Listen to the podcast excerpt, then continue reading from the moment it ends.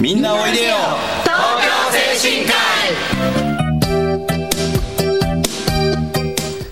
この番組はハートフルたなしフローラたなしを運営する東京精神科医のスタッフが西東京市の高齢者支援活動を多角的にご紹介してまいります。一般にはあまり知られていない介護の現場地域とのつながりそして東京精神科医特区の取り組みなどをお話を中心に分かりやすくお送りしてまいります進行役を務めますのは東京精神科医事業本部2月に東京マラソンを走り終わってから4キロ体重がリバウンドしている 尾形とはい、東京精神科医事業本部介護主任、えー、髪をバッサリ切りましてさらにバッサリ切りたい中野と。FM 西東京の直美です。はい、えー、そしてですね本日はゲストに NTT データ技術開発本部の小島さんもいらっしゃっております、はい、小島さんよろしくお願いいたします、はい、よろしくお願いします。はい、さて本日のラインナップですが本日は、えー、小島様のをお招きして介護とロボットについてお話ししたいと思います。それではみんなおいでよ東京精神科医スタートです。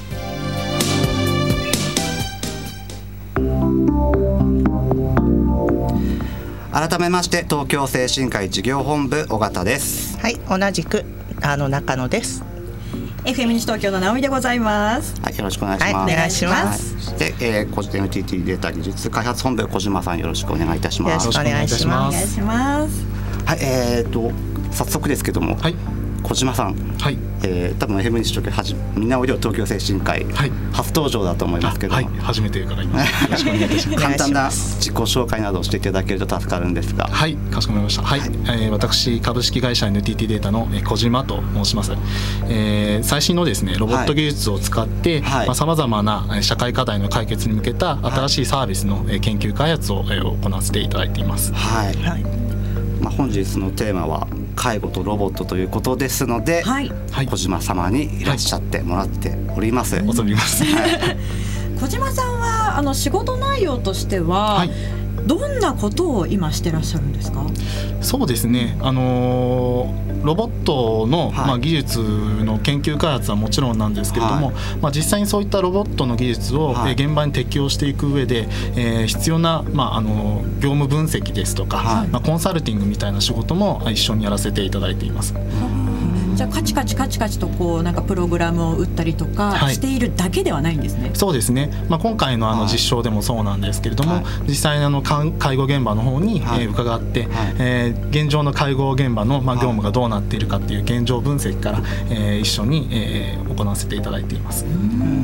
介護のロボットだけではないですかね。そうですね。あのまあ今後ロボットっていうと、はい、あの2020年の東京オリンピックに向けて、はい、まあいろいろ観光案内向けのロボットですとか、はい。まあいろいろなロボットがこれから出ていくというふうに言われているので、はい、我々そのお手伝いをしたいなと思ってまして、そのための、えー、研究開発は幅広くやらせていただいています。うん本当に幅広そうですよね。まあその中で今はちょっと介護ロボットを進めているということですよね。はい介護ロボットっていうのはどんなものが多いんですか？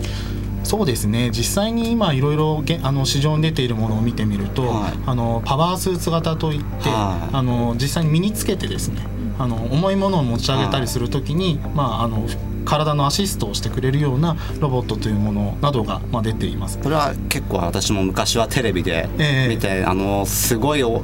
大きいスモデルスーツみたいな、はい、まあ、え漫画みたいなスーツをなんか背中に背負って、えーはいはい、そうしてご利用者様を解除すると腰に負担がかからない。そうですね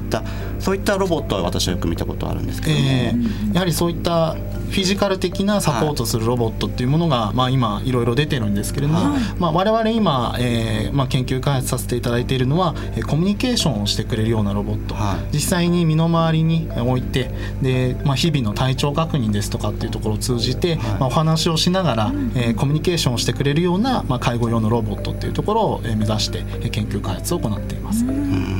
そういう介護ロボットっていうのはやはりニーズは高まってきているっていうことなんですか？そうですね。あの、まあ、少子高齢化が進む中で、はい、やっぱりあのお一人で住まわれる、はい、えー、高齢者の方が非常に増えていてですね、はい、でそういった方の、えー、サポート地域を地域の中でどうやってやっていくかというところが今大きな社会課題になっています、ですのでそういった方々のお宅に、まあ、あのこういったコミュニケーションロボットを置いていただいて、まあ、日々の体調確認などを、まあ、地域で見守ることができるような体制を整備していくというところが今必要になっているのかなというふうに考えています。はい。そうですよね。今あの介護の方は在在宅の方に注目がいて地域で一人一人のご利用者様をどうやって見るか、えー、それも24時間どうやって見るかってなると一、人の人間だけではどうしても対処しきれないところがあるといったところですよね。そういったところをロボットの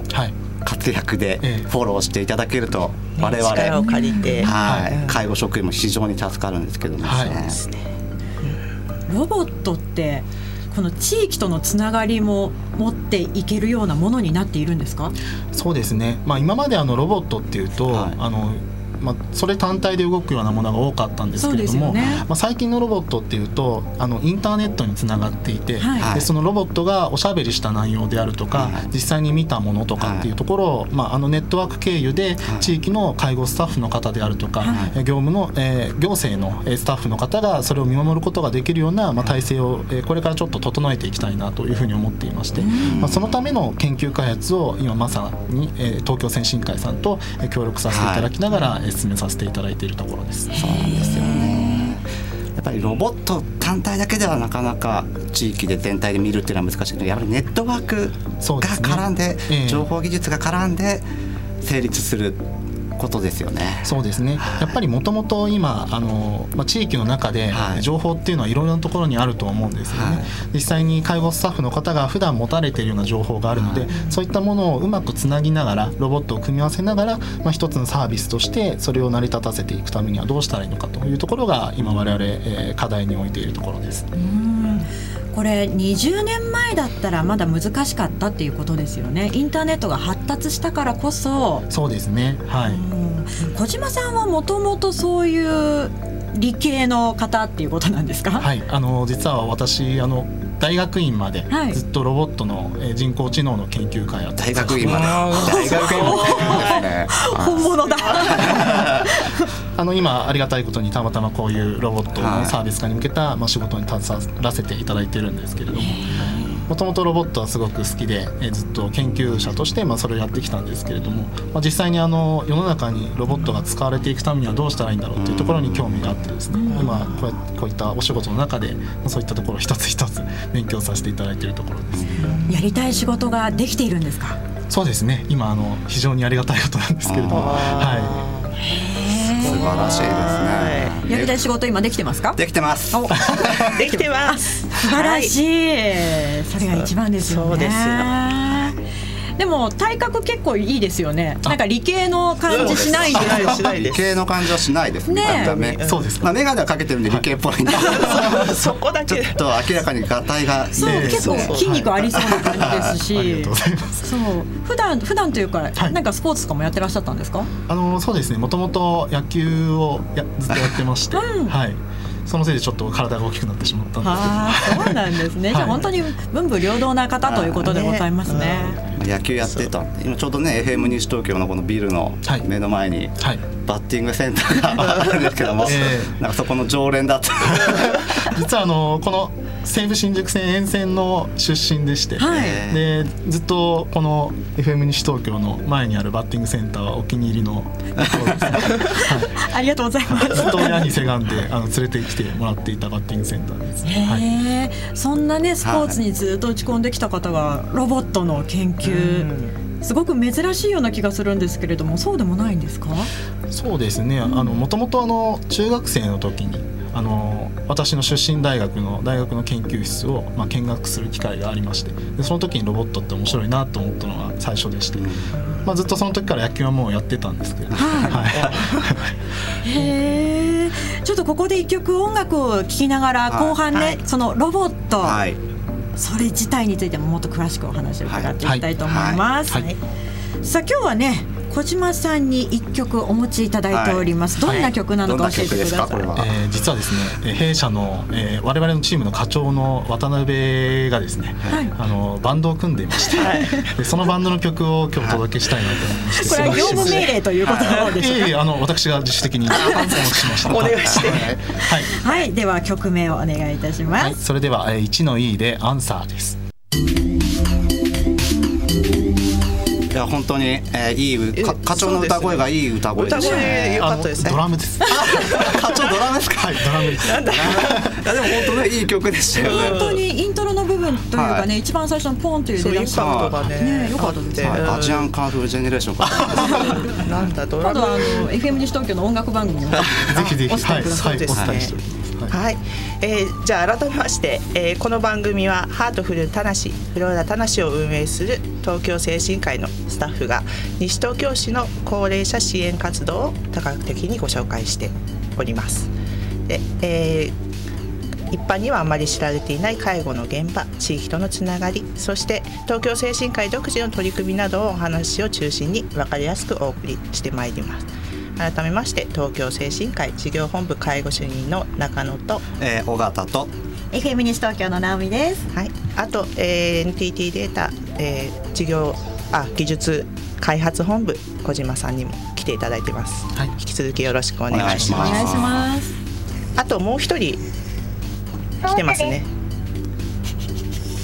まだ修行中でできることは少ないのでいろいろ教えてほしいんですがあなたの健康管理をしたり話し相手になったりできればなと思っています。よろしくお願いします。今のは今の何ですか？今のゲストは誰ですか？あのうちの株式会社 NTT データのソータ社員、ソータ社員。ソータ社員。ソータ社員はちっちゃいんですね、え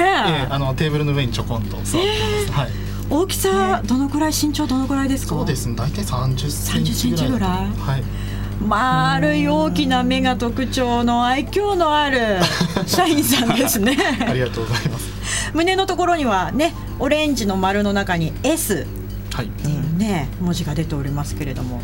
ソータ社員。これあのリスナーの皆さんにちゃんとご説明した方がいいかなと思うんですけれども、ね。これが介護ロボットはい、おっしゃる通りです。あの今我々で研究開発を進めております、えーコミュニケーションロボットのえーソータ君です。はい。手とかちゃんとウィンウィンって動いてましたね動いてましたねそうですね。首も振りますよね。はい。これ自分でいろいろ喋るんですか？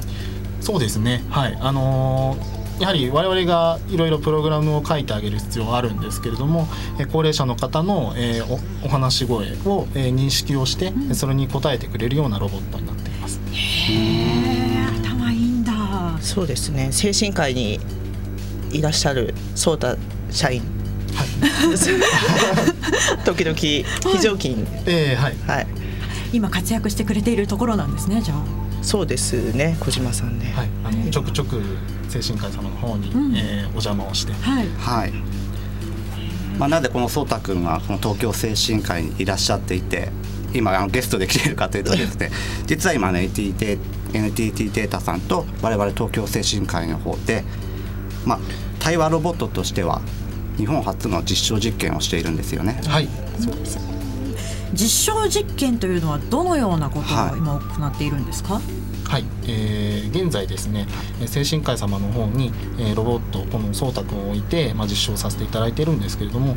実際にあの我々将来的に在宅にこういったロボットを置いていきたいというふうに思ってるんですけれども、はい。まあ、それのまず最初のファーストステップとしてえー施設さんと共同でえー研究開発の、えー最初の一歩を、えー踏み出そうというところで、えー実証実験を行っています。実際に、えー高齢者の方の、はい。えー教室の中にですね、はい。このロボットを置かせていただいて、はい。で朝起きた時に、はい。えーこのロボットが語りかけをして実際に、えー今日の体調はどうですか?」とかっていったような、えーおしゃべりを、まあ、してくれるというようなところの、えー研究開発の第一歩として今実証をしています。起きたらわかるんですか？えっとですね、実際には、えー、教室の方にはい。センサーを置かせていただいていまして、はい。ベッドの下に仕込むようなセンサーなんですけれども、まあ、そういったセンサーを使うと、まあ、いつその高齢者の方が起きたかっていうところが検知できますので、まあ、そのデータをもとにはい。このロボットがまあおしゃべりをしてくれるというようなシステムを構築して、えー使わせていただいてます。はい、じゃあ私今からこう起きる感じで不良したらはい、反応してくれるんですかね、あはい。ぜひ。はいじゃあぜひちょっと朝になったよ起きようかおはようなございます。おはようございます体調はいかがですか？おーいいよそれは良かったですね。元気に過ごしましょう。過ごすもうすぐ朝ごはんなので、顔を洗ってきてください。はいこんな感じにですね、はい、あの実際にそのその方の、えーライフスタイルに合わせてその生活状況に合わせてロボットが語りかけをしてくれることで、まああのまあ、その人の生活の様子ですとか、はい。普段の体調の様子っていうところを、まあ、このロボットで把握していこうというところを今試みています。実際にこのロボットが東京先進会に来たのはいつぐらいなんですか、先月ぐらいでしたかね。そうですね。先月末ぐらいもともとあの実証実験自体は3月の下旬からスタートさせていただいておりまして、まあ、それからちょくちょくお邪魔してですね、はい。あのおしゃべりをできるようになるためのトレーニングを、えーずっと続けてきているんですけれども、そうた社員も今トレーニング中、修行中って言ってました。はい。修行中そうだ言ってました言ってました。へえ利用者さんはじゃあ今、はい。特定の方に、はいっていう方なんですそうですね、はい。女性のご利用者様の方にご協力いただいて、まあ、実証実験に付き合っていただいてるんですけども、まあ、あのそうたくんによく話しかけている姿はよく見られてるんですけど、えー、じゃあすごく仲良くしてらっしゃるのかしら今。そうですね。あの我々この実証実験の目的としてやっぱり最初に非常に心配だったのが高齢者の方が実際におしゃべりをしてくれるかどうかっていうところが非常に心配だったんですけれども、まあ、実際に置いてみるとですね皆さんすごく喜ばれてあの積極的にお話をしてくださるので、あのまあ、非常にいい手応えを今掴んでいるところです。高齢者の方にとってはこう話し相手にもなるわけですもんね。そうですよね。うちの実家あのちょっと父親が一人でいるんですけど、はい。まあとあるポットが見守りしてくれてるんですけど、はい。まあこういうソーダ社員がうちにいれば、やっぱり同居の方も在あの先ほど言いましたけど在在宅に向けてっていうお話ありましたけど一人でね住んでるお年寄りの方にはとても話し相手にいいと思います。そして家族の方にもその情報がいくっていうことになっていくわけですよね。そうですね、このロボット自体やっぱりあの先ほど申し上げた通りインターネットにつながっているので、まあ、ここでおしゃべりした内容ですとか、まあ、体調の内容っていったところは、まあ、遠方で住まわれているご家族の方にも確認していただけるような形に、まあ、システムを構築していきたいなと思っています。それが一番ですよね、便利ですね。安心できますよねご家族の方は、うん。そしてあのねお二人みたいに施設で働いてる方にとっても施設にそういう情報が行くようになればまたそれはね、そうですよね、本当地域施設で家でも地域全体でその情報を共有できれば本当一番いいんですけどね。えーこのソータ君っていうのはいつぐらい前からこう開発を始めているんですか？えっとですね、我々実はこのコミュニケーションロボットの、えー研究開発自体はあのーまあ、ずっとこの2年間ぐらいずっと継続してやらせていただいているんですけれども、まあ、このロボット自体はですね大阪の V ストンというえー会社がえー製造していまして、まあ、あの我々の研究開発を行う中でじゃあ実際にこのロボットを使ってやってみようという話をしたのが、まあ、せ昨年度ぐらいになります。でそれからあの実際に東京先進会様の方に、はい。まあこのロボットを貸せていただいてえ実証をこの3月に、まあ、スタートさせていただいたという経緯になります。あの尾形さんと中野さんは、はい。はい。今後こういったロボット実際に使っていくようになったら、はい。どんな部分に期待していきたいですか、はい、あの先ほどちょっと話したんですけども、まあ、介護者の体力的な負担軽減っていうのはそういったロボットスーツとかで、はい。腰痛予防だったりとかっていうのはできると思うんですけども、こういったコミュニケーションロボットが発展していただけるとどうしてもやはりご利用者様に1対1で24時間ついていくっていうのは介護職としても負担が大きいですし現実的には難しいと思いますので、そういったところでフォローしていただけるんであれば非常に助かりますね。はい。そうですよねであの集団体操とかもやってくださるんですよね。はい、そうですね。はい。じゃそういうところでね、そうたくんが筆頭に体操をしたりとかして、ね、大人数の利用者様と一緒に活躍してくれるっていう場もちょっと楽しみだなとか思いますね。いろいろな可能性秘めてますね。もうあれですよね、再現ない感じですか？やっぱりあの介護の現場に実際に置いてみるとこういうふうな使い方をしたいとか、こういうふうな課題がもっとあるみたいなお話を非常に多くいただくので、まあ、そういったご意見を一つ一つ形にしながら、まあ、現場で使っていただけるようなサービスを我々も構築していきたいというふうに思ってます。ニーズが増えるばっかりででデータも増えていくから大変だと思うんですけれども。まあ徐々に徐々にそうですね。増えてい。く大体これいつぐらいに商品化といった形になるんですかね。そうですね。まずはあの、まあ、部分的な形になるとは思うんですけれども今年度末をめどに我々まずは、はい、えー、研究開発を進めています。で来年度に向けて、えー、実際に、まあ、あの具体的な商品化というかサービス化に向けて、えー、大きな流れがあるかなというふうに思っています。これはゆくゆくは一般の方向けにもね、こう提供されていくものだと思うんですけれども、はい、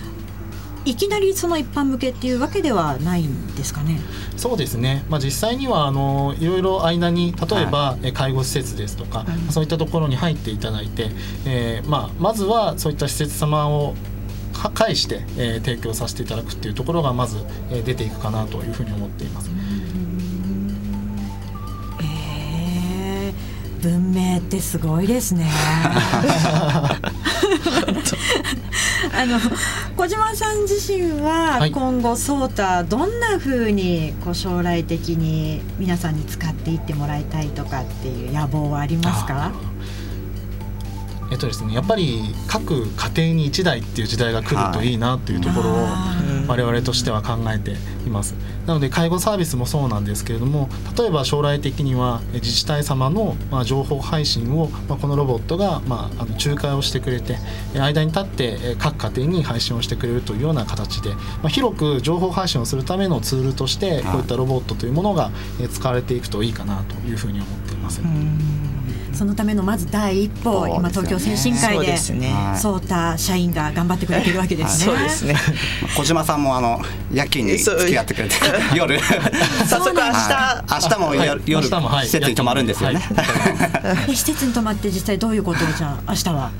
実際にですねセンサーですとかロボットを現場に設置をさせていただいて高齢者の方がまあどんなふうなお話をしているのかっていう部分を、まああの検証させていただくための実験をちょうどさせていただいているところでして、うん、明日もちょうどそのために夜勤で伺う予定。です。へえそうか。ロボットってでもあのお一人で、ね、住まわれてる方はお一人の方の顔とお一人の方の声だけですけれども、うん。はい、施設とかで使うとなったら、まあ、施設のスタッフさんの声とかもいろいろ入ってくるじゃないですか。はいこれ認識できるようになるということなんですか？そうですね。やっぱりそこは非常に技術的に難しいチャレンジではあるんですけれども、まあ、例えば、えー、画像認識を使って、えー、個々の、まあ、ご利用者様の顔を認識したりですとか、はい、あとある一方方向の音だけ聞き取るような技術っていうのも、うん、あの我々今研究開発してまして右の方向から聞こえるような音だけを聞くです。とか、まあ、そういった技術をあのうまく入れ込んでいって、まあ、実際に現場で使っていただけるような形に仕上げていきたいなとこの小さなボディにじゃあカメラみたいなものも搭載されていて、はい、あとは音を聞くものも搭載されていて、はい、カメラどこについてる？カメラは実はですねおでこについています。本当だ